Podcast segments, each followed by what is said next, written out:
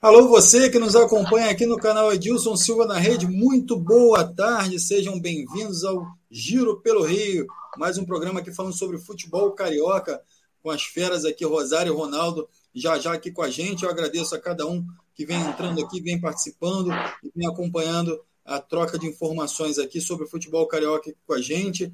Ontem, o Flamengo jogou pela Supercopa com o Atlético Mineiro enfim, jogão de bola, a gente vai falar sobre tudo isso aqui, também falar sobre o Vasco.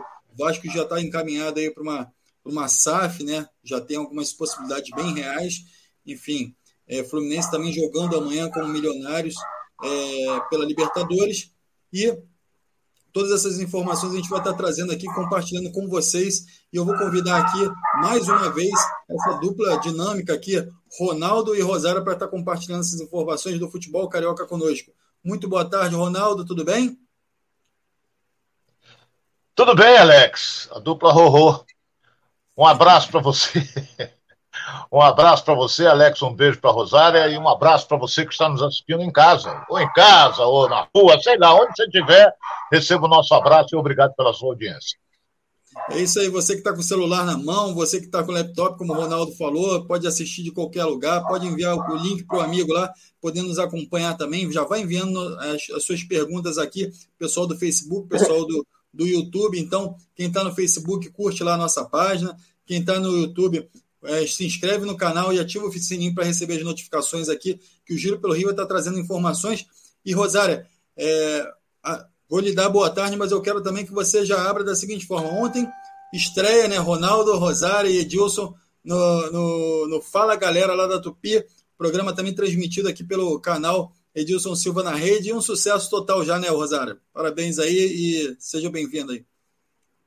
Boa tarde, Alex. Boa tarde, Ronaldo. A vocês que estão ligados aqui no Giro pelo Rio. Realmente, ontem nós estreamos lá na Rádio Tupi né?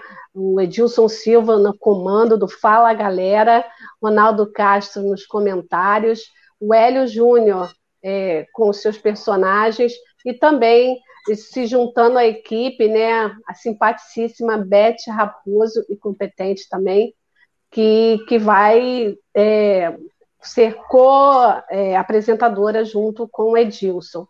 E aí teve uma química muito boa, os ouvintes não paravam de, de mandar mensagens, foram muitas mensagens, muito difícil de escolher. É, na verdade, a gente nem escolheu, a gente foi, foi passando e foi pegando cada um para poder ir ao ar, porque a velocidade no WhatsApp é, da Tupi de ouvintes mandando mensagens era muito rápida, gente escrevendo, gente mandando áudio, participando da enquete foi um sucesso total, assim. É, e o clima muito bom, muito gostoso, fomos super, hiper bem recebidos na Tupi, agora nós somos, né, é, Tupi também, graças a Deus, e eu estou muito contente pela essa, por essa oportunidade de fazer a produção do programa, é, são feras, né, e eu vi os ouvintes com muito carinho, principalmente com o Edilson e com o Ronaldo, né, e as pessoas é, tem muitos ouvintes tem ouvintes novos, é, dando as boas-vindas, mas também muitos ouvintes antigos que se, que se recordam do tempo que o Ronaldo trabalhava na Tupi anteriormente, então eles falam com muito amor, com muito carinho, muita felicidade de ver o Ronaldo de novo na rádio. E, e isso foi muito contagiante para mim ontem, ouvindo, sabe, tendo esse feedback para poder passar para eles. É isso aí, e olha, satisfação. Eu queria só complementar para você que está ligado com a gente aqui, é, todo domingo, de 20 às 22 horas, o Fala Galera na Rádio Tupi. Sintoniza, você pode assistir pelo YouTube ou pela própria rádio é, 96,5. E, e, vai poder assistir também aqui no Edilson Silva na rede. Então, quem está aqui, continua aqui também, já clica aí, já se inscreve. Aqui também a gente vai estar tá retransmitindo o programa lá. E é uma satisfação muito grande, né, Ronaldo? Poder voltar à rádio e ter todo essa, essa, esse acolhimento, né, Ronaldo? É, eu, eu vou ser franco com você. Eu me senti em casa. Entendeu? Eu estava à vontade. É, foi na Rádio Tupi que eu praticamente, menino, 1971 eu fui para lá, entendeu? E fiquei 20, 25 anos, ou mais um pouco. Cabeça assim, eu não sei. Eu saí porque quis, que eu recebi uma proposta da Rádio Nacional, do porquê. É, não poderia ficar estar lá até hoje, entendeu? Mas depois voltei, depois saí, depois voltei de novo. Eu sempre tive essa casa como a minha e sempre deixei as portas abertas. Você precisava ver, você que está em casa, Alex e Rosária, a receptividade que eu tive quando cheguei na Rádio Tupi. Marquinhos de Diácono, agora é diretor artístico, via Cidinha, via Antônio Carlos, Clóvis Monteiro, é, Marcos, é, como é, o Mr. Bean, é, Zé Carlos Araújo, Luiz Penido. Então, é, eu conheço todo mundo, eu me dou bem com todo mundo, eu, eu não tenho inimigos. Essa é a realidade. Então, eu me senti em casa. O programa ontem, para mim, fluiu normalmente como se eu já estivesse fazendo há muito tempo esse tipo de programa. Até eu comentei depois com o Edilson é, o seguinte, poxa, começamos oito e meia, o programa voou. Por 10 horas, acabou. Então, poderia ter ido mais adiante. Mas temos que seguir uma, é, cumprir uma programação que depois vinha o programa das 10 horas com o Sérgio Guimarães. Mas a partir de domingo agora, às 8 da noite, teremos duas horas de bate-papo com o, o, os ouvintes, eu ia falar telespectadores, com os ouvintes. Não é? Podem participar com a gente, mandando sua pergunta, e a produção da querida Rosária Farage, que mais uma vez recebe meu abraço, meu carinho e parabéns pela produção do programa. Ela deixou tudo mastigado. Tudo mastigado. Um abraço é para você e parabéns, Rosária. Estamos juntos lá. Obrigada. É isso aí, a recepção aqui também no, no canal Edilson Silva na Rede é maravilhosa. A gente já está aqui com muita gente acompanhando é, o Giro pelo Rio. O Mêndola da Silva está aqui conosco, Luciano, Mon, Luciano Dias está aqui com a gente, Juninho Mortão está aqui, Felipe Tavares, Robson, da, Robson Silva, Celso Fontoura, Lima Oliveira. A gente vai falando os nomes aqui conforme forem chegando aqui as pessoas aqui, agradecendo a todos que estão participando aqui conosco. E vamos começar aqui a entrar nas nossas pautas, né? Falando de Flamengo, que disputou, fez um grande jogo ontem com o Atlético Mineiro. É, é, e algumas polêmicas ficaram é, no ar após esse jogo. O Flamengo acabou sendo derrotado nos pênaltis para o Atlético, o Atlético ficou com o título, mas é, muitos questionamentos foram feitos, né? Inclusive até na, na coletiva de imprensa do Paulo Souza, ele foi questionado muito sobre as substituições, sobre possibilidade de, de, de algum outro jogador ter batido alguns pênaltis, enfim.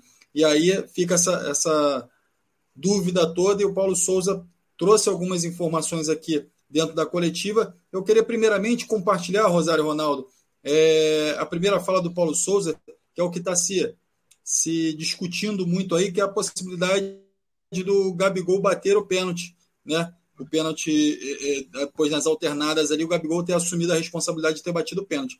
Eu vou colocar a coletiva, depois a Rosária vai trazer os detalhes é, desse jogo e também é, dessa polêmica que está tá, tá se falando sobre o Gabigol. Eu vou colocar o Paulo Souza aqui para falar primeiro. Bom, nós decidimos os, uh, os cinco primeiros e a ordem dos cinco primeiros e, e decidimos com a, com a equipa, com todo o elenco, que as decisões eram tomadas uh, após uh, esses mesmos cinco, ou seja, houvesse continuidade, uh, quem se sentisse melhor entre eles tomassem essas decisões.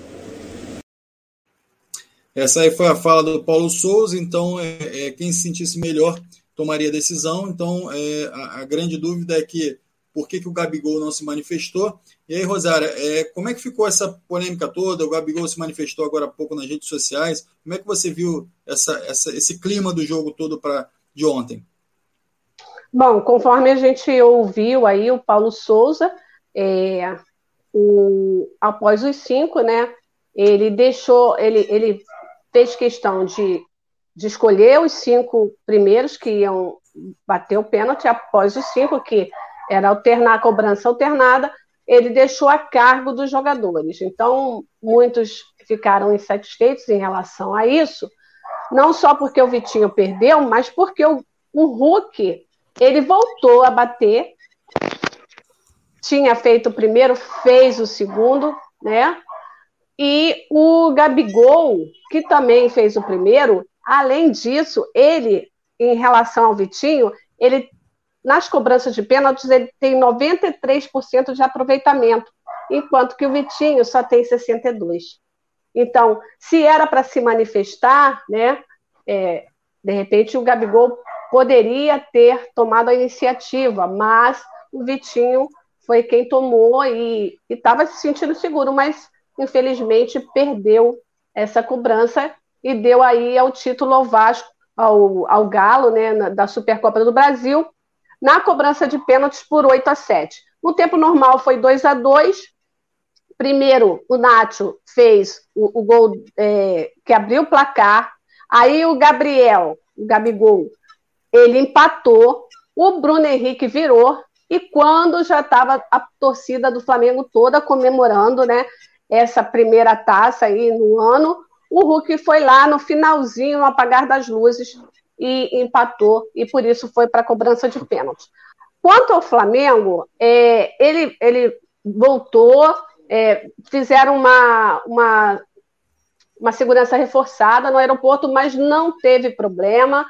Já vai treinar hoje à tarde. Os titulares desse jogo vão fazer um trabalho regenerativo, mas é, vai ter, entre os, os reservas que não jogaram, vai ter um treino técnico e tático normal, porque já na quarta-feira tem o clássico com o Botafogo, né? O clássico que vai ser lá no Newton e à noite, né? E deixa eu ver, nem sei. Os dois estão com 16 pontos, né? Agora virou a chave, pelo menos estão tentando virar a chave para esse para esse clássico que vale a manutenção ali, né, entre os quatro semifinalistas. O, o, o Flamengo, por enquanto, ainda em terceiro e o Botafogo em quarto com 16 pontos. Existe a possibilidade de do Paulo Souza poupar alguns titulares desse clássico. Porque a mentalidade dele ainda é de pré-temporada e ele vai continuar é, fazendo alguns testes. Então, essas são as notícias de agora do Flamengo. É isso aí, Ronaldo. E, e essas notícias todas que a Rosária trouxe aí, enfim, vamos, vamos botar pimenta aqui nesse, nesse, nesse, nessa, nesse molho aqui. Vamos, vamos continuar aqui também. É, perguntando ao Ronaldo o que, que o Ronaldo acha do Gabigol não ter feito, tendo em vista que o, que o Paulo Souza disse que o Vitinho é o principal batedor da equipe é, na temporada. É, o que, que você achou dessa ausência do Gabigol na, na, na, sequência dos pênaltis aí, Ronaldo? Uma polêmica que está sendo muito grande, os torcedores estão é, se manifestando em relação a isso. Você acha que realmente o Gabigol deveria ter batido esse pênalti, pênalti assumido essa responsabilidade, Ronaldo? Olha, eu não sei é, qual foi a reação. Estão fazendo uma tempestade danada com relação a isso. Não é só você nem a Rosária, não. É a imprensa toda. Se o Vitinho tivesse feito o gol, o Flamengo tivesse sido campeão, é, Vitinho é o maior do mundo, mas ele perdeu. Ele perdeu o pênalti. Aí todo mundo joga a descarga em cima de quem? Do Gabigol. Ah, Gabigol pipocou, o, o, o Diego dá uma entrevista dizendo que é o jeito dele, que não sei o quê. Ele avisa ao treinador que ele é o cobrador oficial de pênalti, não é o Vitinho. O cobrador oficial é o Gabigol. Se você vem, empatou nas cinco primeiras, aí você passa para as alternadas, olha bem, quem fizer, beleza, quem perder, sai. Porra, tinha que bater o Gabigol. Ele é o cobrador oficial, mas ele bateu o quinto pênalti. Entendeu? Ele bateu o quinto. Então, eu não sei o que, que se passou na cabeça dos jogadores do Flamengo para botar o Vitinho para bater naquela, naquela decisão. Era ali, era alternada, não tinha jeito. É, é, o Atlético perdia, aí o Flamengo tinha chance, foi lá, o Arão perdeu. Aí o Atlético foi, bateu, perdeu. Aí foi lá, o Hugo bateu, perdeu. Aí não sei o que, vai lá, perdeu. Aí, porra, ficava nesse pé de ganha danado. Entendeu? Até que, que, que chegou a vez do Vitinho, é, ele bate bem, ele não bate mal, mas o goleiro pegou. Isso aí faz parte. Eu, eu, eu, eu participei em loco, eu volto a dizer, é, da Copa de 94, que nós ganhamos da Itália nos pênaltis, porque o jogo foi duríssimo. Aconteceu empate na, né, no tempo regulamentar. E sabe quem perdeu o pênalti da Itália? A maior estrela do futebol italiano, que na época era chamava-se Roberto Baggio. E ele perdeu o pênalti, o Brasil foi campeão do mundo. Então, é, isso acontece. Isso acontece. Agora, o Gabigol deveria bater. E não, agora eu não um sei se ele está. Foi um chute horroroso do Roberto Baggio. Foi lá nas estrelas. É, também. Ele, ele jogou a bola por cima. Pior do que o goleiro do Flamengo não foi, mas foi também terrível. Mas o que, que acontece? Não sei como é que ele estava no momento, eu não sei o que, que ele falou também nas redes sociais aí, dizendo que não sei o quê. Ele poderia chegar para o grupo e falar assim: olha, bota outro, que eu estou com dor na perna. Porque é normal. O jogador ele participou dos 90 minutos, está com a musculatura cansada. E tem a mente que o desgaste é pior ainda. Eu faço ideia como é que ficou a cabeça do goleiro do Flamengo, Hugo, para bater aquele pênalti. Porra, ele estava louco. Quer dizer, ele pegou embaixo da bola e isolou. Agora é de cada um.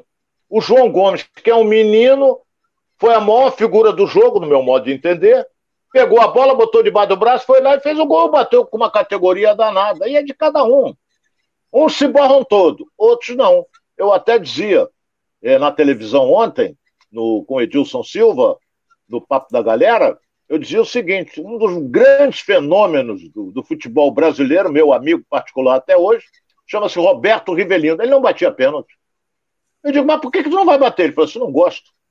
E, e, aí, tudo bem. Batia falta bem, era um talento fora do comum, mas não batia pênalti. Ah, mas ele bateu. Sim, mas agora não quer bater mais.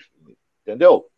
Então, é, perdeu o Flamengo, o jogo foi bom, foi um ótimo jogo o tempo regulamentar foi justo, foi justo. Discordo do treinador do Flamengo, principalmente que ele disse que Flamengo dominou o jogo. Não foi bem assim. O Flamengo teve um, um, um, um, um tempo que foi bem, o Atlético equilibrou, o Atlético chegou com perigo, não é?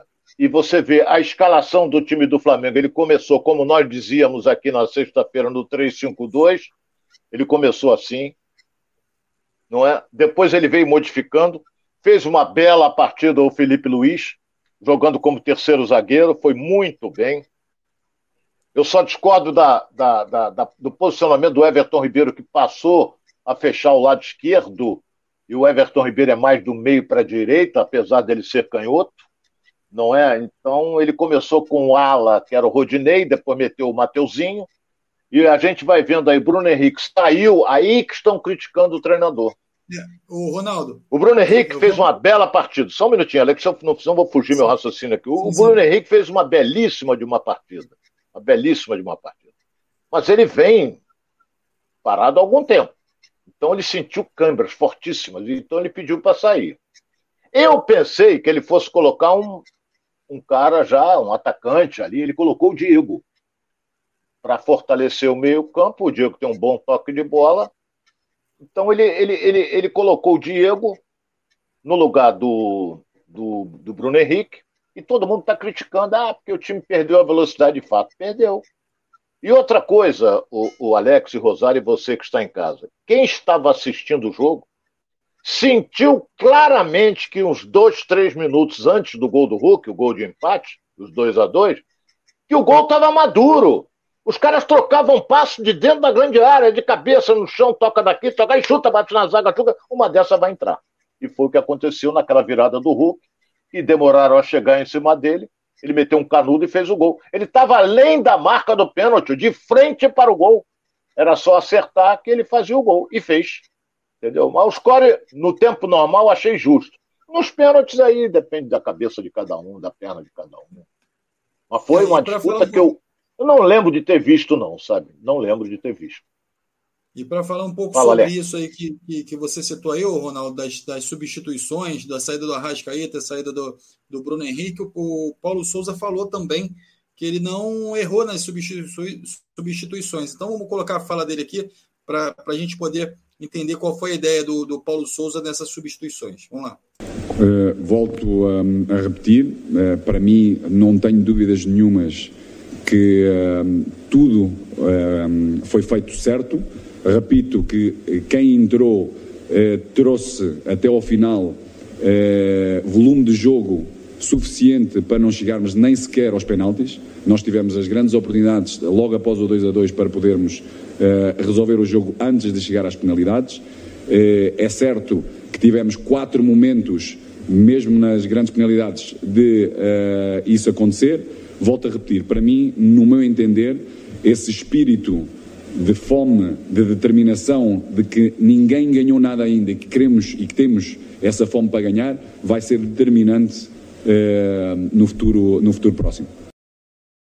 Essas são as falas aí, mais uma vez, do, do Paulo Souza, falando sobre as substituições é, que foram feitas, né, sobre a entrada do, jogo, do, do, do Diego, é, do Vitinho. Ronaldo, você viu dessa forma também? Você já deu uma, uma já criou alguma ideia sobre isso? Já viu? Foi isso mesmo que você viu no jogo? Como é que você viu essas substituições de fato? É, o, o Arrascaeta não fez uma grande partida, mas foi decisivo no gol do Gabigol. A jogada que ele fez pelo lado esquerdo, meteu cruzado, levantou a bola, Bruno Henrique cabeceou, voltou, o goleiro rebateu, voltou para o Gabigol, que mandou para dentro do gol. Agora, é... Alex, ele mexeu mexeu, tirou a Rascaeta, botou o Vitinho, que é outra característica, mas o Vitinho também está acostumado a jogar ali pelo meio. Ele, ele passa a fazer uma função do meio-campo para frente e às vezes jogar atrás do, do, do, volante do Atlético Mineiro. O Mateuzinho no Rodinei é 6 por meia dúzia, não é? Mas ele mudou, aí ele muda o esquema, ele vem para aquele esquema antigo, mas o Flamengo tem uma característica. Eu só discordo dele quando ele fala que que o Flamengo tem que jogar, mas esquecer um pouquinho de ganhar sempre. Não é isso, não. O time que o Flamengo tem, o elenco que o Flamengo tem, que é o mais caro do Brasil, concordo com a torcida rubro-negra, tem que ganhar sempre. O Flamengo não pode tropeçar, por exemplo, como tem tropeçado às vezes aí. Então, o elenco que tem é para estar tá na cabeça e ganhar o torcedor pensa assim, eu também. Eu acho que o Flamengo vai decidir. Com qualquer um, ele tem a obrigação de ganhar. Ah, mas o outro também tem, concordo também. Mas só que o time do Flamengo é melhor. Ah, perdeu a Libertadores para o Palmeiras. Perdeu.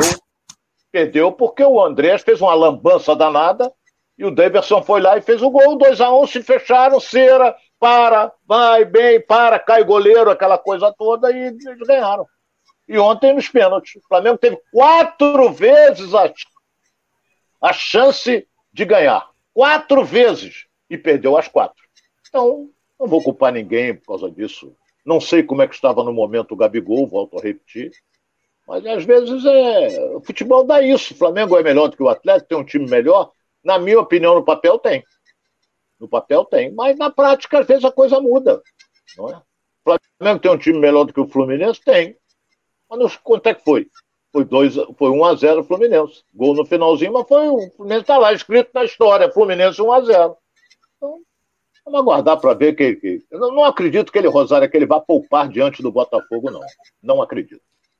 É isso aí. Agora todo mundo fica buscando um, um bode expiatório, né? Alguém para culpar, não tem jeito. É, foi, perdeu agora da sequência a temporada aí e, e focar nas próximas competições o Flamengo que tem competições importantes pela frente. É, vou deixar essa, esse pepino aqui, a, a frase está aí na tela para o nosso internauta também compartilhar aqui com a gente, enfim, dar a opinião dele. E eu vou perguntar a Rosário também. Rosário, você acha que o Gabigol fugiu da responsabilidade? Não, acho que não. Acho que se o técnico deixou por conta deles, é uma coisa de momento, assim. É, o Vitinho se sentiu preparado, o Gabigol já tinha batido, já tinha convertido, por quê? Ele teria obrigação de, de bater esse outro pênalti. Ele não tinha obrigação. Mas o Vitinho tinha teria... batido também, Rosário. Mas Rosário, ele, se, ele tomou. Olha só. Se, se o Paulo. Jogo, se, o, né? se o Paulo Souza. É, se o Paulo Souza disse que esses, te, esses pênaltis alternativos é, ficaria por conta dos jogadores quem se sentisse melhor, na minha opinião, o, o Vitinho se sentiu melhor, tomou a iniciativa. E aí foi e bateu. E, então, eu acredito que não, não, não tem. É, não, não foi. O Gabigol não pipocou. Foi uma coisa de momento, decisão de momento.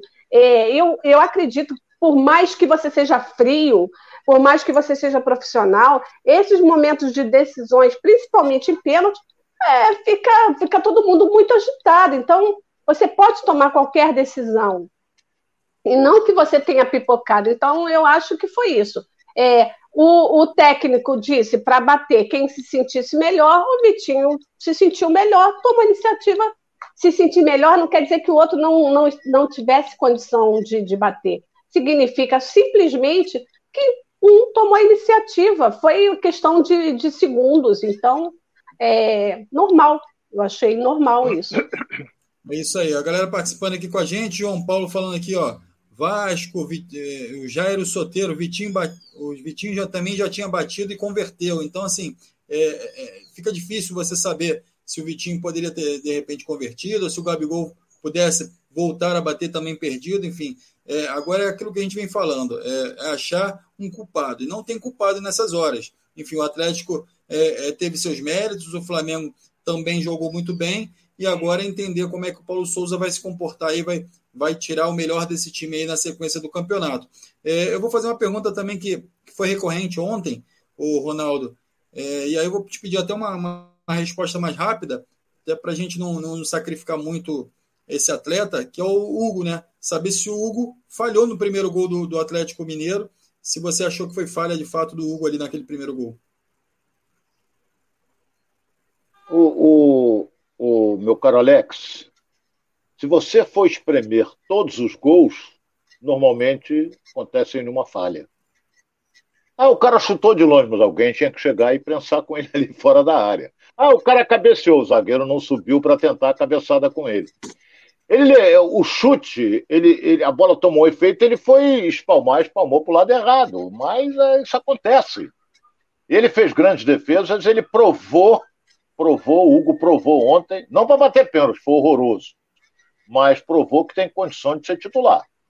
Porque ele botou o Diego Alves sentadinho lá no banco de reserva. Diego Alves, jogador de prestígio internacional, veterano, líder do grupo. O treinador confiou no, no Hugo e, o, e o, o garoto foi lá e fez grandes defesas. Agora, no lance do gol, é, até o jogo passado ele deu uma bobeada, mas isso acontece. Só vem falha. Difícil, né? As virtudes, pouca gente. Hein? Uma bola, uma bola difícil, uma bola bem forte ali da, da, da entrada da área, enfim. É. O goleiro. Enfim, não tem muito o que fazer, né? Ele tentou segurar, tentou rebater, mas acabou rebatendo no meio da área. É, faz parte. O Ronaldo, é, vou colocar também aqui o, o, o, Paulo Souza, porque outro questionamento que foi feito foi sobre a entrada do Marinho e do Pedro, porque ele não utilizou esses dois jogadores, jogadores que ele vinha utilizando até no Campeonato Carioca com bastante frequência. Então vamos escutar aqui o Paulo Souza, o que ele falou sobre esses dois atletas. Porque Lázaro e Vitinho, sobretudo, uh, posicionamento mais de ataque, ofereceram grande volume, grande possibilidades de podermos ganhar uh, esse mesmo jogo.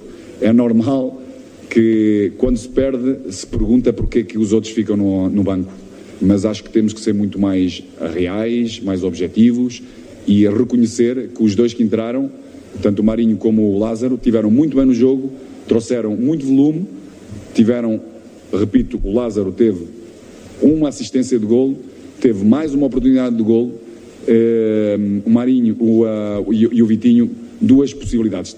Praticamente não perdeu bola, eh, defendeu bem, deu velocidade ao jogo, acrescentou ao jogo aquilo que a equipa necessitava para podermos vencer antes de chegar aos penaltis.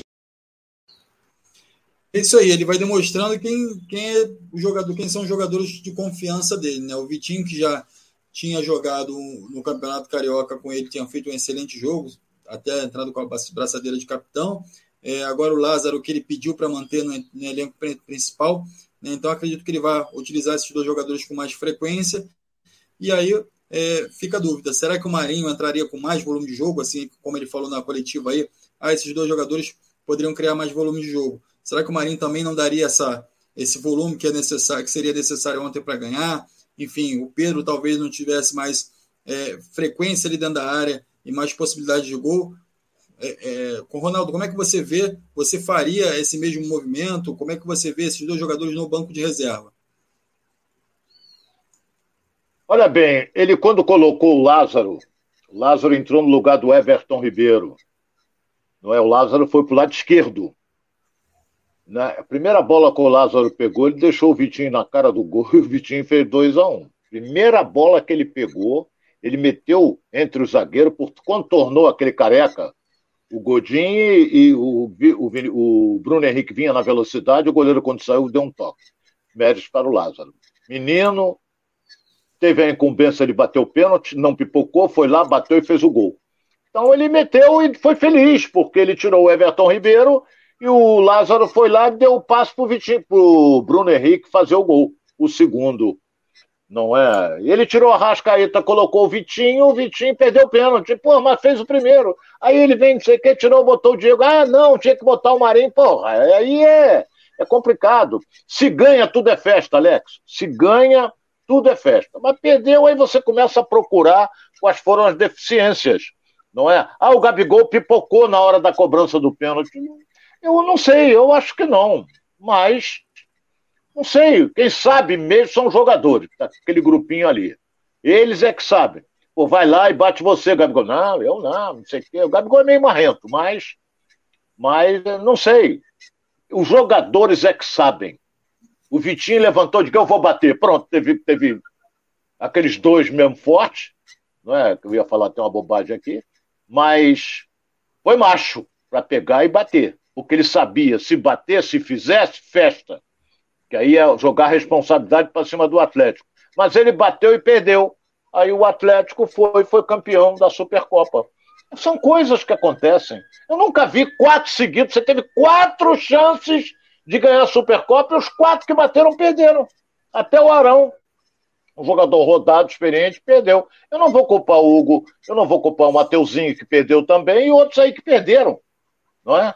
Mas o, o zagueiro lá que veio do, do, do, Bragantino, Fabrício Bruno, também deu uma, deu um, bateu um tiro de meta. Então, é, acontece. Mas abate, abate. Mas é um time experiente. E amanhã, hoje à tarde mesmo, já vamos, a descontração começa e as atenções serão voltadas para o jogo de quarta-feira no Engenhão, 20 horas contra o Botafogo. É isso aí. E, e, e agora o Paulo Souza tem uma outra tarefa, né? Que é tentar vencer o Campeonato Carioca, tentar é, ganhar mais uma vez esse título. E aí tem essa tarefa aí diante do Botafogo na quarta-feira. É, como é que está esse time para esse jogo, Rosário? O time vai completo? É, as mesmas peças que, que jogaram diante do Atlético vão estar à disposição do Paulo Souza? Então, é, hoje eles vão fazer um treino.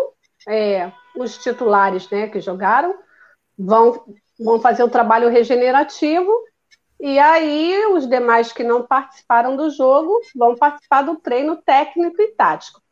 A informação que eu tenho é que é possível que o Paulo Souza poupe ainda alguns titulares diante do Botafogo nesse clássico, porque ele continua com a mentalidade de pré-temporada e também continua querendo fazer mais testes. Então, esta é a informação.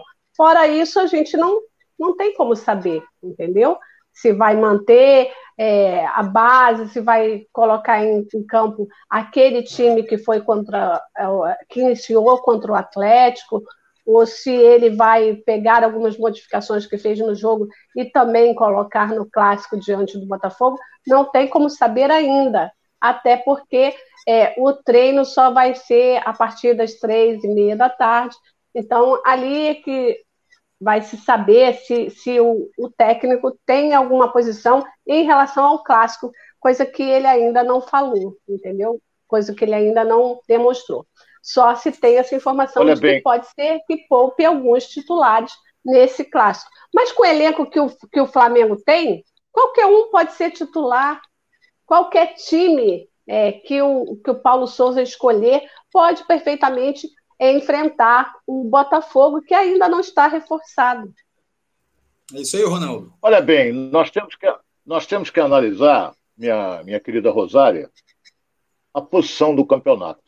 Os quatro grandes praticamente classificam. O Fluminense já está classificado, quadrangular final. O Vasco já está classificado para o quadrangular final, enquanto que, que Botafogo e Flamengo, os dois com 16 pontos, mas a diferença deles para o quinto, sexto colocado, Português e Madureira, a diferença são oito pontos. É claro que para Flamengo e Botafogo faltam quatro rodadas, porque eles vão completar essa daí. Mas agora, para Madureira e Portuguesa, faltam três. Então eles têm que ganhar os três e torcer para que Flamengo perca, que todo mundo perca, Botafogo perca. Então agora a briga vai ser, por exemplo, Fluminense caminha a passos largos para ganhar a Taça Guanabara. E muito pouca gente está falando sobre isso. Aquele que, toma, que somar maior número de pontos nas 11 rodadas é o campeão da Taça Guanabara. O Fluminense está na frente. E o Fluminense colocou na frente uma vantagem exatamente de dois pontos para Vasco e para o vencedor do clássico entre Flamengo e Botafogo. Ele fica com dois pontos. O Fluminense tem mais um clássico, que é contra o Vasco. E talvez até coloque seu time de reserva em virtude da pré-Libertadores. Mas isso é outro departamento. Daqui a pouco a gente vai falar sobre empate isso. também, né, Ronaldo? Mas o Paulo sabe. Hein? E se não der empate nesse hein? clássico, né? Não, mas não tem chance para os outros. A briga ali vai ser quem vai ser o quarto, quem vai ser o primeiro, quem vai ser o. A briga ali é entre os quatro. Ele vai, vai ser isso. Ah, quem foi o primeiro? Fluminense hoje está pegando quem? Fluminense hoje está jogando com o Botafogo. Se acabasse hoje, era Fluminense, Botafogo, Flamengo e Vasco. Mas isso aí é que vai mudar. Pode mudar, como não mudar? Pode. Entendeu? Então é, é, é, é, é. a vantagem de ser primeiro e segundo é que você joga por dois empates. Essa é uma vantagem. Ah, mas dois empates. Porra, mas é uma vantagem. É uma vantagem. Qualquer vantagem é benéfica. Entendeu, Alex? Sim. É isso aí. Eu continuo aqui com a galera aqui participando, o pessoal pegando no pé aqui. Enfim, Francisco Azeredo está aqui com a gente. Alex, na minha escalação, na sexta só errei, Andrés jogou, jogou, enfim, é, não jogou o Andrés, né? Então ele está falando aqui, ó, eu só errei na minha escalação que o Andrés não jogou. Então, é o Francisco Azeredo aqui participando, Francisco Matos também, o Pérez Henrique, o Paulo César, é, essa galera que está sempre aqui com a gente, participando, Marcos Roberto, Bruno Sampaio, VN Black, Filemon Assis também está sempre com a gente aqui, Bruno Sampaio, essa galera toda participando aqui com a gente aqui. Enfim, então, é, clássico, Flamengo e Botafogo, Botafogo e Flamengo, é, na próxima quarta-feira, às 20 horas, é isso, Rosário? É, 20 horas. Exatamente. Isso. É, Quarta-feira, ficar... 20 horas, no, no estádio Newton Santos.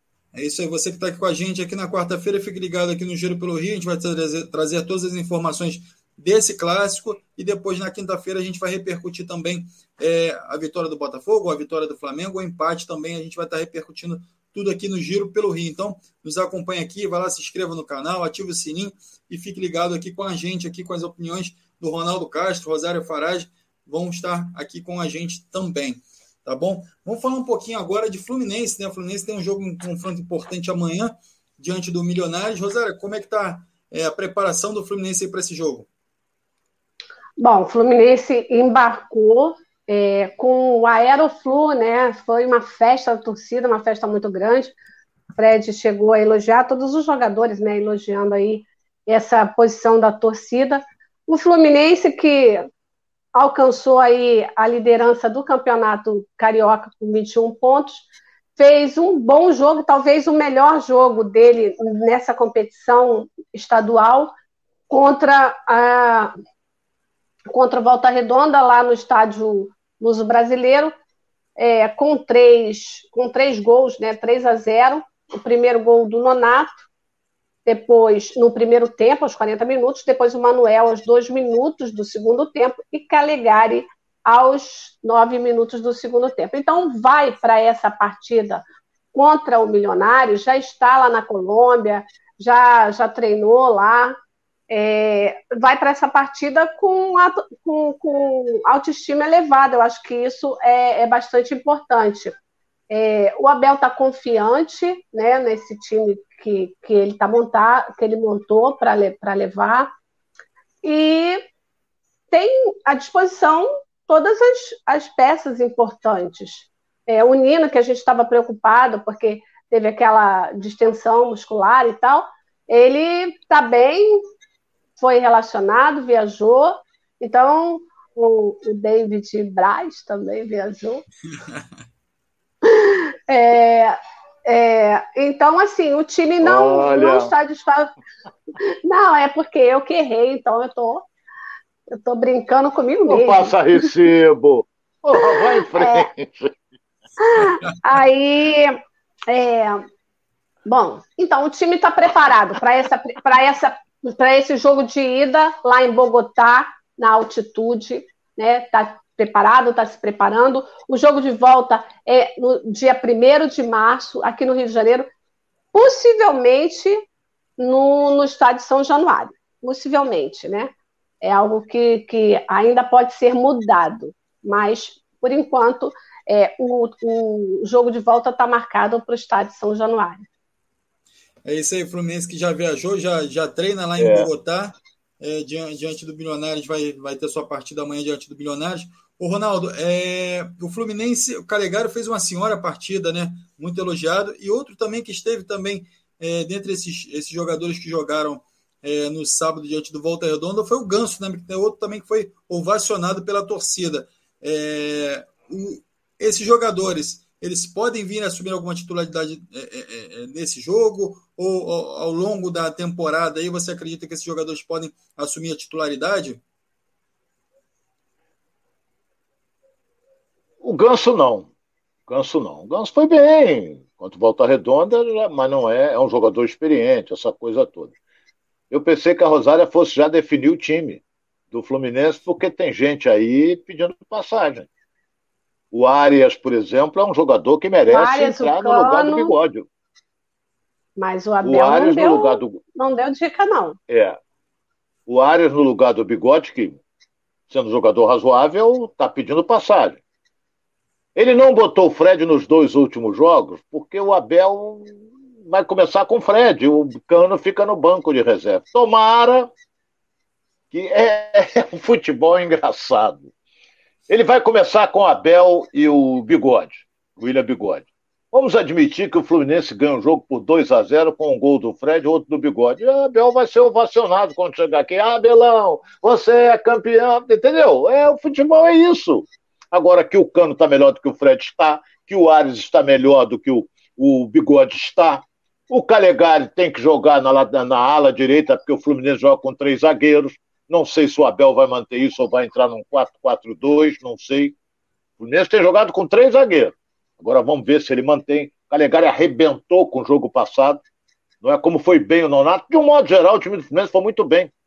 Né? E eu acredito que esse time aí é que vai jogar contra o Vasco em virtude de terça-feira que vem, que dia primeiro é o segundo jogo contra o Milionário. Eu acho que esse jogo passou para o Engenhão, mas em todo caso vamos aguardar. É, é, quer dizer, e não esqueça, Rosário, que terça-feira, dia primeiro, é terça-feira gorda. Não é? Não é? É, então, será é que vai ter é carnaval? É terça-feira de carnaval. Carnaval tricolor? Ai, pô. Tomara, né? Tomara, vamos de fantasia ver esse jogo, né? Não é, Alex? É, deixa, eu só, deixa eu só botar aqui, eu vou falar aqui, o Abel falou também sobre esse jogo, falou sobre essa disputa lá com o Milionários amanhã, e quem está falando aqui também com a gente aqui é o Péricles Henrique, falando assim, ó, meu único temor é a altitude, esse time do Milionários é bem limitado. Vamos colocar o Abel, depois eu quero que o Ronaldo fale é, sobre a declaração do Abel, e, e vamos escutar aqui o que, que o Abel tem para dizer. É, a altitude ela nunca é agradável, né? Também não. Nós não vamos sair de lá eh, achando que a altitude vai ser responsável por alguma coisa. Claro que tem influência, mas a equipe está fisicamente muito bem. Tanto que hoje nós praticamente poupamos todos. É, sabemos, é um adversário de força que vai tentar conseguir uma, uma vantagem no primeiro jogo. O campo é muito bom, a iluminação é muito boa.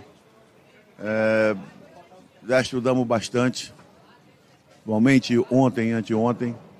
O pessoal tá, eles já, eles já estão conscientes. Né? Não é o jogo do ano, não é o, o jogo é tão importante como qualquer outro. Mas ele tem um sabor especial. É uma competição internacional.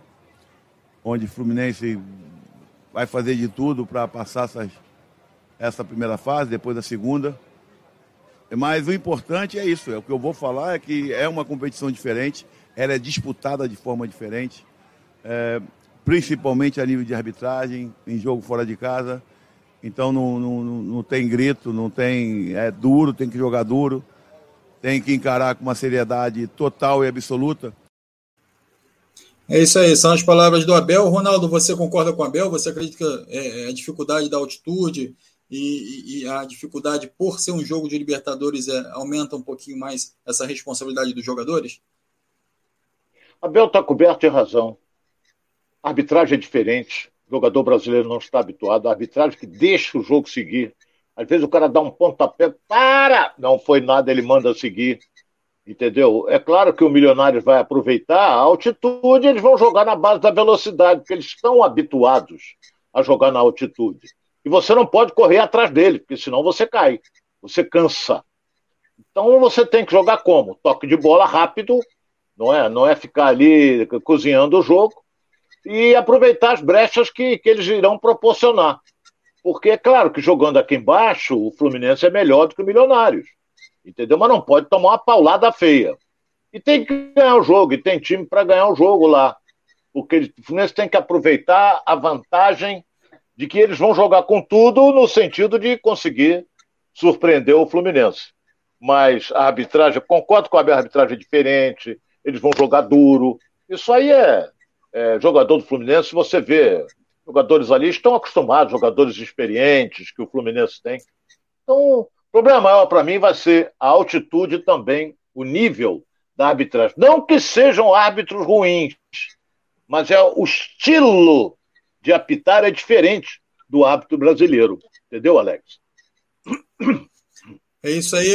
Galera participando aqui com a gente, o Mário Farias, ó, tô ligado lá de, é, de Macapá. Mário Farias falando aqui de Macapá, com a gente.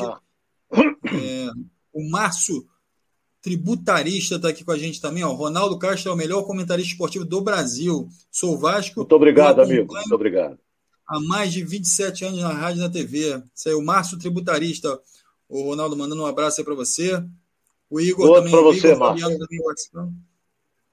Verne Black, é, o Bruno Sampaio, é, o 30 para 1 FF está aqui com a gente também.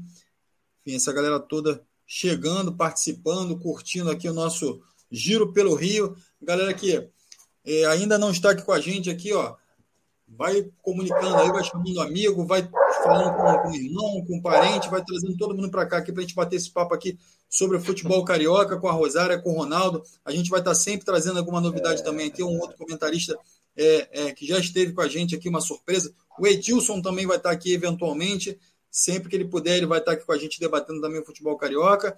E além do programa lá, que eles já vão estar domingo, todo domingo lá na Rádio Tupi. Ok? Então você que já está aqui com a gente, continua participando, mande suas perguntas. O Ronaldo vai estar respondendo. E a gente está falando agora sobre Milionários e Fluminense, que é o jogo de amanhã. Ronaldo, se você fosse arriscar um placar, Ei. quanto você arriscaria para esse jogo?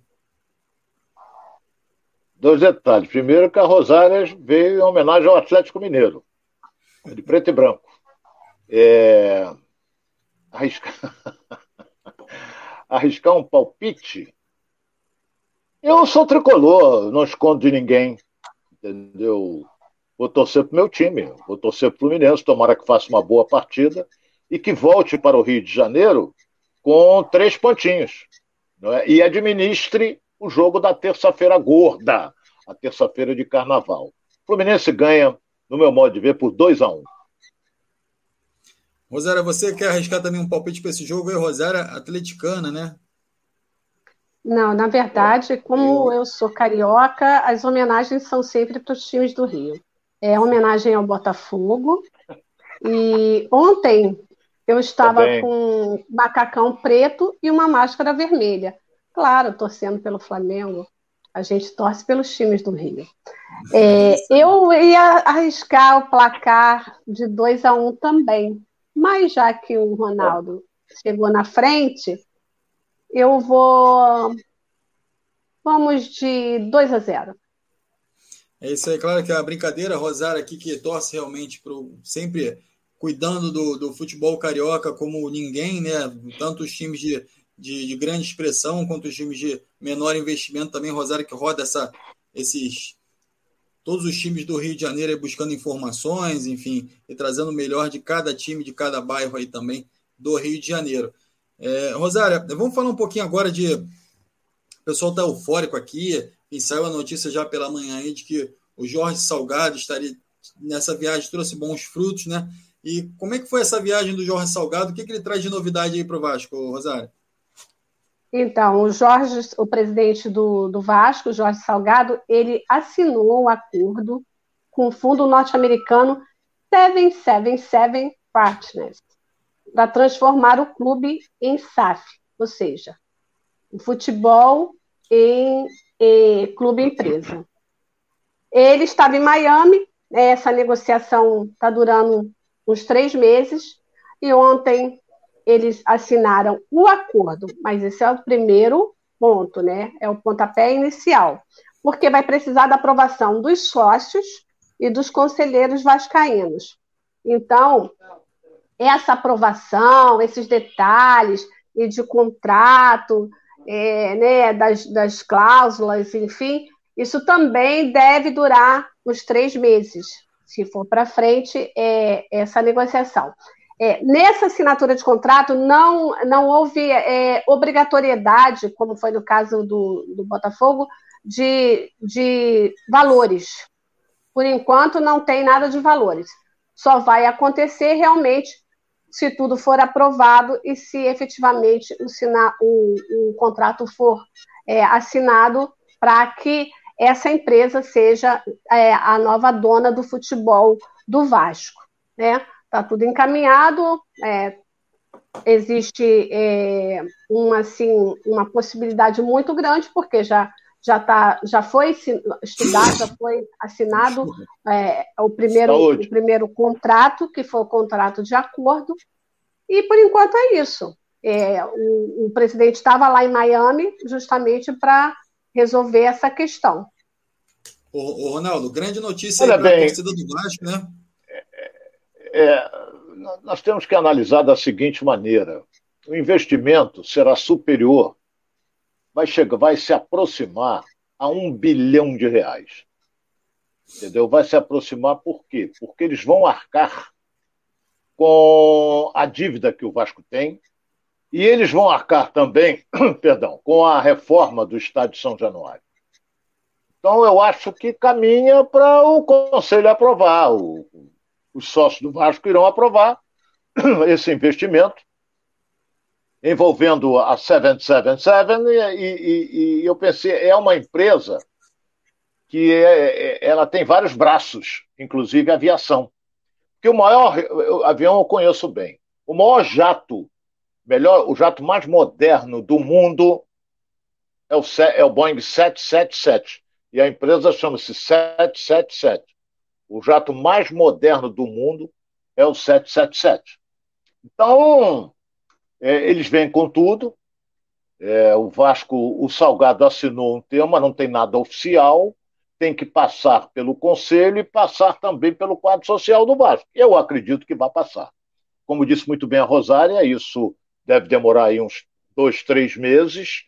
E tomara que passe, sabe? Eu torço para passar porque vai ser o, o, o, o, o soerguimento do, desse grande clube, desse clube, clube famoso no mundo inteiro, um clube que tem torcedores no Brasil inteiro, que chama-se Clube de Regatas Vasco da Gama. Então, vamos torcer para dar certo. Parabéns ao Salgado, que foi lá, correu atrás e acertou, mas não está fechado, não está sacramentado. Está garantido, mas sacramentado só vale quando tiver o jamegão, ou seja, aquela assinatura é, se comprometendo com todos os compromissos que foram é, mostrados no, no contrato que a 777 vai fazer com o Vasco da Gama. É, além disso, a gente pode falar um pouquinho também é, do jogo de ontem, né? Que o Vasco venceu por 1 a 0. É, não foi um jogo muito bom para o Vasco, mas o Raniel fez ali, o artilheiro Raniel, fez o, o gol da vitória é, de 1 a 0 e manteve ali é, o Vasco na, na, na colocação, na terceira colocação do campeonato carioca. E o próximo segunda. compromisso. Não, segunda, segunda, é o Flamengo. Segunda é o Flamengo. Flamengo tem 16, Vasco tem 19. Ah, é, desculpa. Isso mesmo. E, e o, no próximo sábado vai ter o clássico, né? Fluminense e Vasco. Então aí vamos ver se, se o Fluminense se mantém na liderança ou se o Vasco, de repente, pode alcançar essa liderança. De qualquer forma, como disse o Ronaldo antes, ele já está classificado para semifinais, que é isso que importa no momento. Né? O mais importante é isso. Dentro do Campeonato Carioca, o Vasco matematicamente já está classificado também com essa vitória diante do Audax ontem.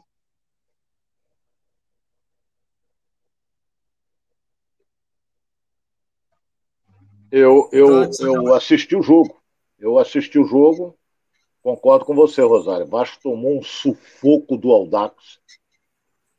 Você pega o final do jogo, o scout do jogo, a melhor figura do Vasco, sem dúvida alguma, foi o, o Gabriel Peck e o goleiro. O goleiro do Vasco pegou tudo. Então, se o goleiro pegou tudo, é sinal de que o Aldax criou uma série de oportunidades. Mas o Vasco, o importante é que ganhou.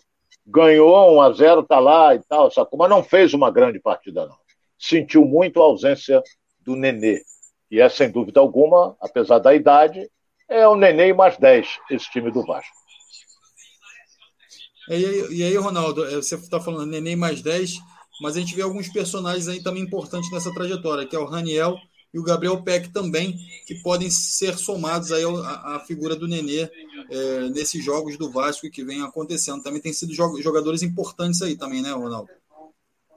É verdade, não podemos esquecer também do Thiago Rodrigues, o goleiro.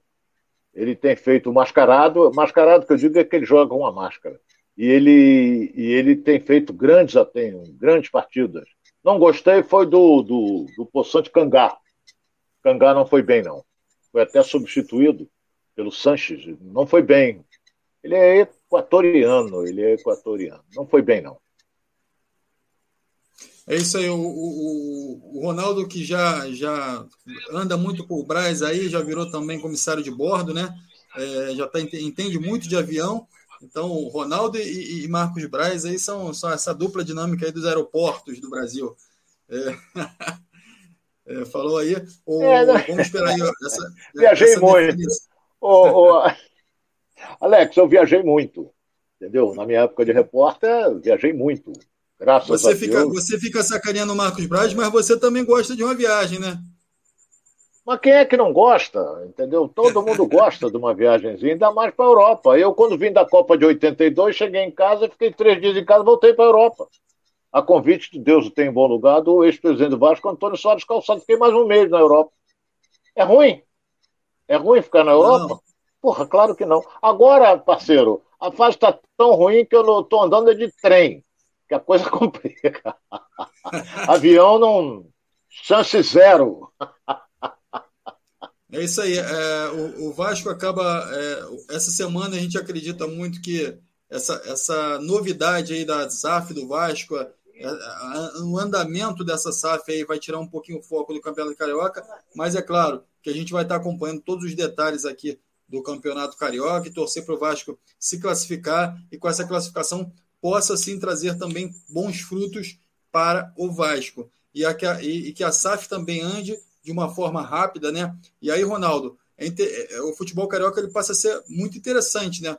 Trabalho, todo o trabalho que o Mário Bittencourt vem fazendo no Fluminense, enfim, de recuperação, e aí o Botafogo traz um americano que assume o futebol dele, e agora o Vasco também, um grupo americano para assumir. Então, assim, a tendência é que o futebol carioca fique bem competitivo, que se torne um futebol bem interessante para aquele que gosta do futebol, né, Ronaldo?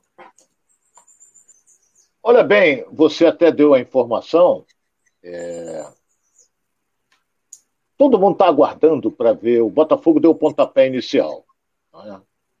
O Vasco agora está vindo aí também com empresários americanos, né, com investimento altíssimo, e o Fluminense está de olho, só aguardando até onde vai isso.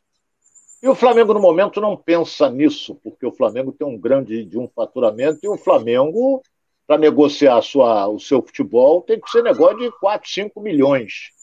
Não é negócio de 700 milhões, tem que ser negócio de um bi, ou melhor, 4, 5 bi, bi, eu falei bi, BI, bi, entendeu? Não é. Então, nós temos que aguardar. Tomara que é, é, daqui a pouco até você vai falar do Botafogo, porque o Botafogo não perdeu o treinador para o Corinthians, porque tem o John Texon. E vamos ver o Vasco. Nós estamos falando do Vasco. Tomara que dê certo. O, o Conselho vai aprovar, o quadro social vai aprovar e vamos ver. Não é? Como é que vem o Vasco? Se eles vão investir, se eles vão pensar primeiro em quitar dívidas. Vamos esperar. É o, é, é, o Botafogo deu o pontapé inicial e o Vasco está indo atrás é claro, com, o nome do Vasco, o clube que é o Vasco, vem com um investimento muito maior do que o do Botafogo. Não que o Botafogo não seja um clube grande de prestígio, é, mas o Vasco tem mais peso que o Botafogo. É, eu acho que começa uma briga também para saber quem pode se armar melhor, quem tem a maior capacidade de buscar reforços e, e investimento no mercado também, para que é, na montagem do seu time ali, na montagem do seu tempo, do seu elenco possa ser mais competitivo, né, Ronaldo? Aí já, já avançando aí para o Botafogo também, o John Textor que fez essa queda de braço aí com, com o Corinthians, né? A gente fala muito de John Textor, nas redes sociais se, se discutiu muito isso, eu vou trazer a Rosária também para esse tema, é, que o John Textor, o Botafogo não é o Botafogo, agora é o Textor SA, é o John Textor SA, o John Textor Futebol Clube. É, então, essa discussão muito, muito correu durante a internet no Twitter, no Instagram, enfim, em outras redes também, falando que, ah, poxa, o Botafogo não é mais Botafogo. E, e, e aí fica essa polêmica toda, agora o Vasco também trazendo é, a 777 partner para poder fazer parte é, do futebol Legal. do Vasco. E aí, enfim, o Fluminense teve a Unimed, é, o, o, Palmeiras tem a Crefisa, através da Leila Lopes. Então, assim, é, essa visão, é, você acha que é uma visão um é pouquinho distorcida do futebol, Ronaldo? É diferente, Alex. Você falou da Crefisa, falou da Unimed no Flamengo. Bem diferente. Sim. Não é? Agora, é bem diferente. O Botafogo, hoje, o futebol dele é, pertence ao John Texor, 90%. E do Vasco, não sei se ele vai pegar 100%, não sei. Vai depender do conselho, vai depender do quadro 70%, por aí você vê. O Vasco ainda fica com 30% uma porcentagem bem maior. Estou tomando um cafezinho aqui, se alguém quiser, estou servindo aqui um cafezinho. Então, é, esqueceu do Bragantino, né, com a Red Bull também. Então tem um, tem um investimento forte por trás. Isso aí é bom porque o clube caminha, começa a andar. Porque o Botafogo estava estagnado ali. Graças a Deus ele saiu da Série B e veio para a Série A entendeu? Mas o Botafogo estava com uma dificuldade para contratar, para pagar a folha. Aí veio o John Texton, aí o Corinthians cantou de galo lá, mas até falando, nós falamos nisso aqui, eu, você e Rosário. Se o, John Texton entrar no circuito, o Corinthians vai tomar uma pernada. E tomou. O cara tem grana, porra. Quem dinheiro compra tudo. O problema é você estar tá duro. Duro é a pior coisa que tem você fica duro, né, Alex? Você sabe disso, eu sei, a Rosária também. Então, é, a dificuldade é muito difícil. Então, você vê, você vê o seguinte: o John Texon chegou, entrou no circuito, telefonou: Ô, ô Luiz Castro, aqui é o Mr. Texon. Por que, que você está preocupado? Esquece o Corinthians, eu que vou resolver. Pronto, o cara, pô, não. Pô, não, não sei o quê. Muito obrigado pela atenção, matou no Botafogo. Pronto, resolveu a parada. Se ele não entrasse no circuito, não ia, não ia ter Luiz Castro. Concorda, Alex? Se ele não entra, não ia ter. O Corinthians ia fechar com o cara. Então, é a mesma coisa um jogador de futebol agora. Hein? Não, e a, e a briga do John Texor pelo Luiz Castro é pelo trabalho que ele vinha desempenhando em alguns outros clubes, trabalho que ele teve sucesso desde a base até o, time profissional. Então, assim, essa metodologia de trabalho dele que agradou muito o John Texor e que fez com que ele brigasse com o Corinthians por causa disso. Que, que, pelo fora, que você tá Ronaldo, na verdade, na verdade, Alex, foi o Corinthians Sim. que brigou com o Botafogo, porque Isso. o Botafogo foi lá primeiro e aí o Corinthians depois fez uma proposta. E o que fez o Corinthians é, sair fora também desse, dessa jogada foi a questão da multa.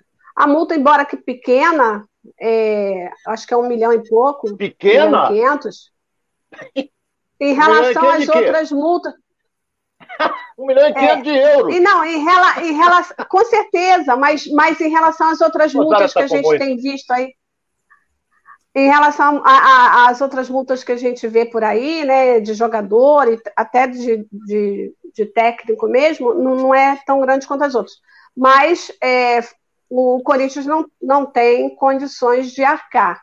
E aí, é, segundo o, repórter Tiago Veras, que anunciou, inclusive, ontem lá no, no Fala Galera, o negócio está fechado, só com, com o Luiz Castro, do Botafogo com o Luiz Castro. Só falta ser anunciado. Então, a gente pode esperar para hoje, de repente, um anúncio de, desse novo técnico do Botafogo, o português Luiz Castro. Fora isso, o Botafogo também na procura de reforços.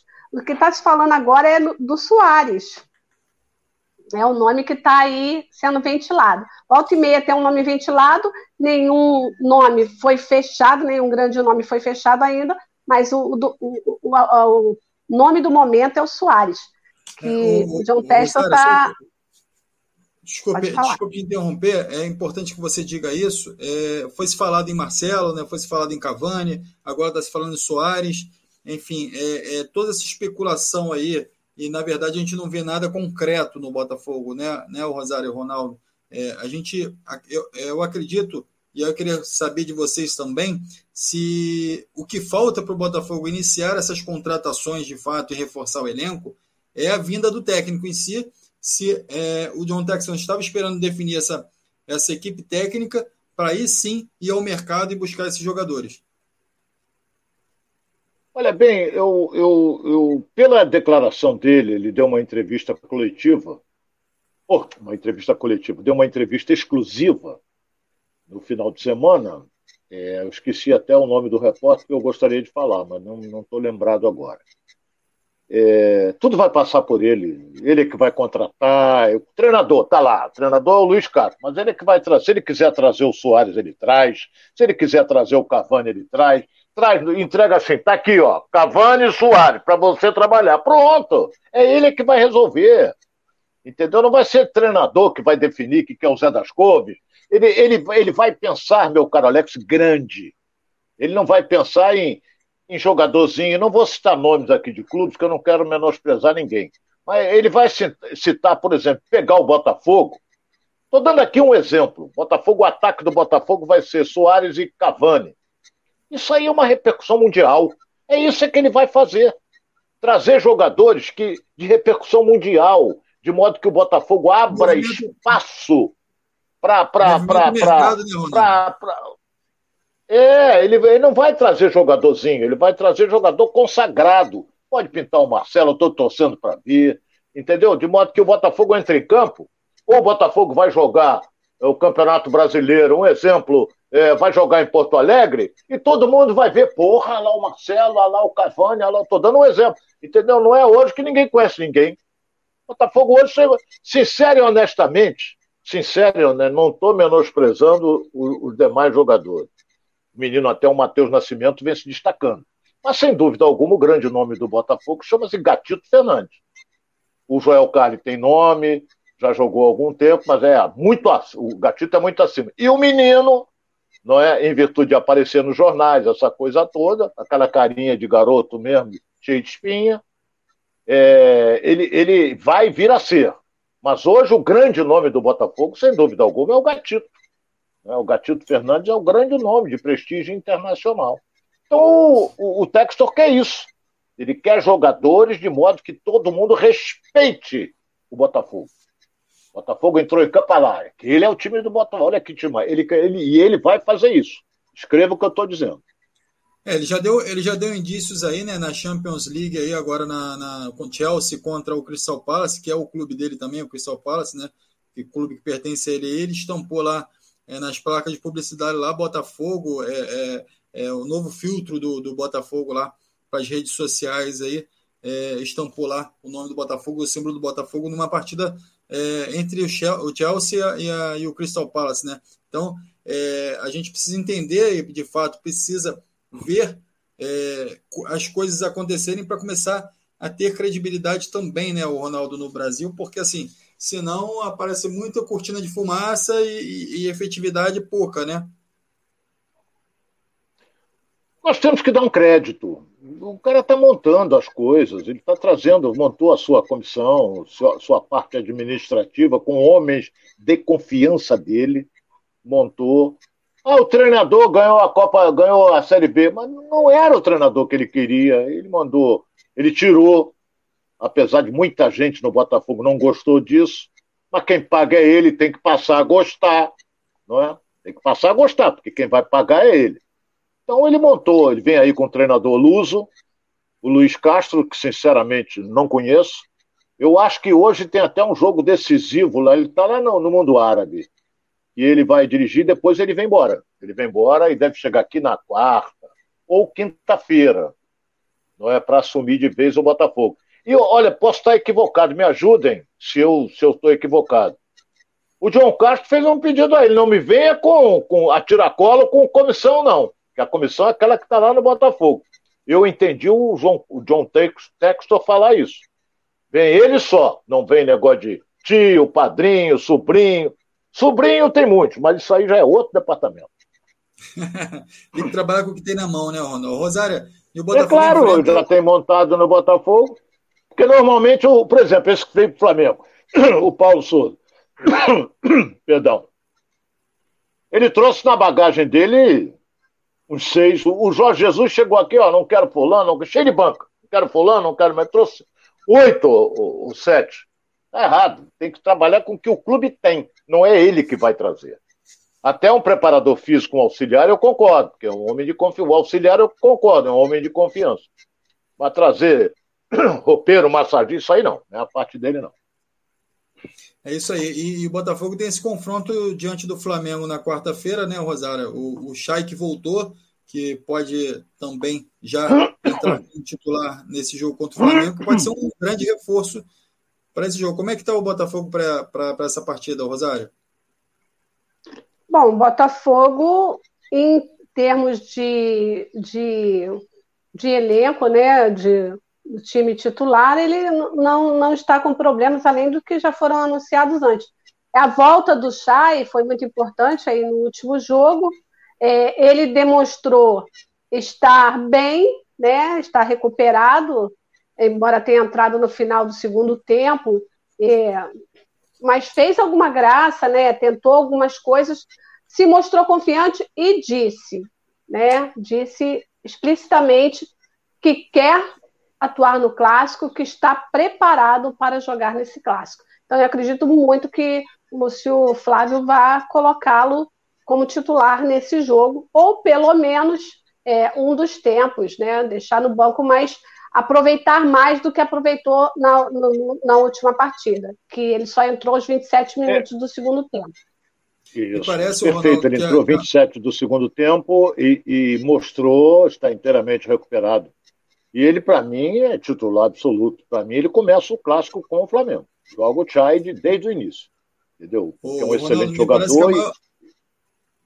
Desculpe, me parece que a maior Sim. dúvida do, do, do, do, Lúcio Flávio nesse momento agora é a dupla de, de volantes ali, né? Que hora o Brendo joga bem, hora o Barreto joga bem, o Fabinho também já oscilou em alguns momentos. Acho que a maior dúvida, talvez, para esse confronto seja quem vai entrar de titular como volante ali no, no Botafogo, né? O, da, do meio para frente e do meio para trás, do, do, da dupla de volantes para trás também está definida a defesa ali, né?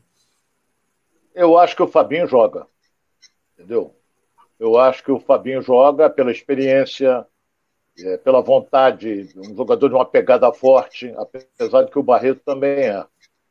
Mas eu gosto do Breno. mas quem está jogando é o Barreto. Então, eu acho que joga Barreto e Fabinho nesse meio-campo do Botafogo, em virtude principalmente do talento que é o meio-campo do Flamengo.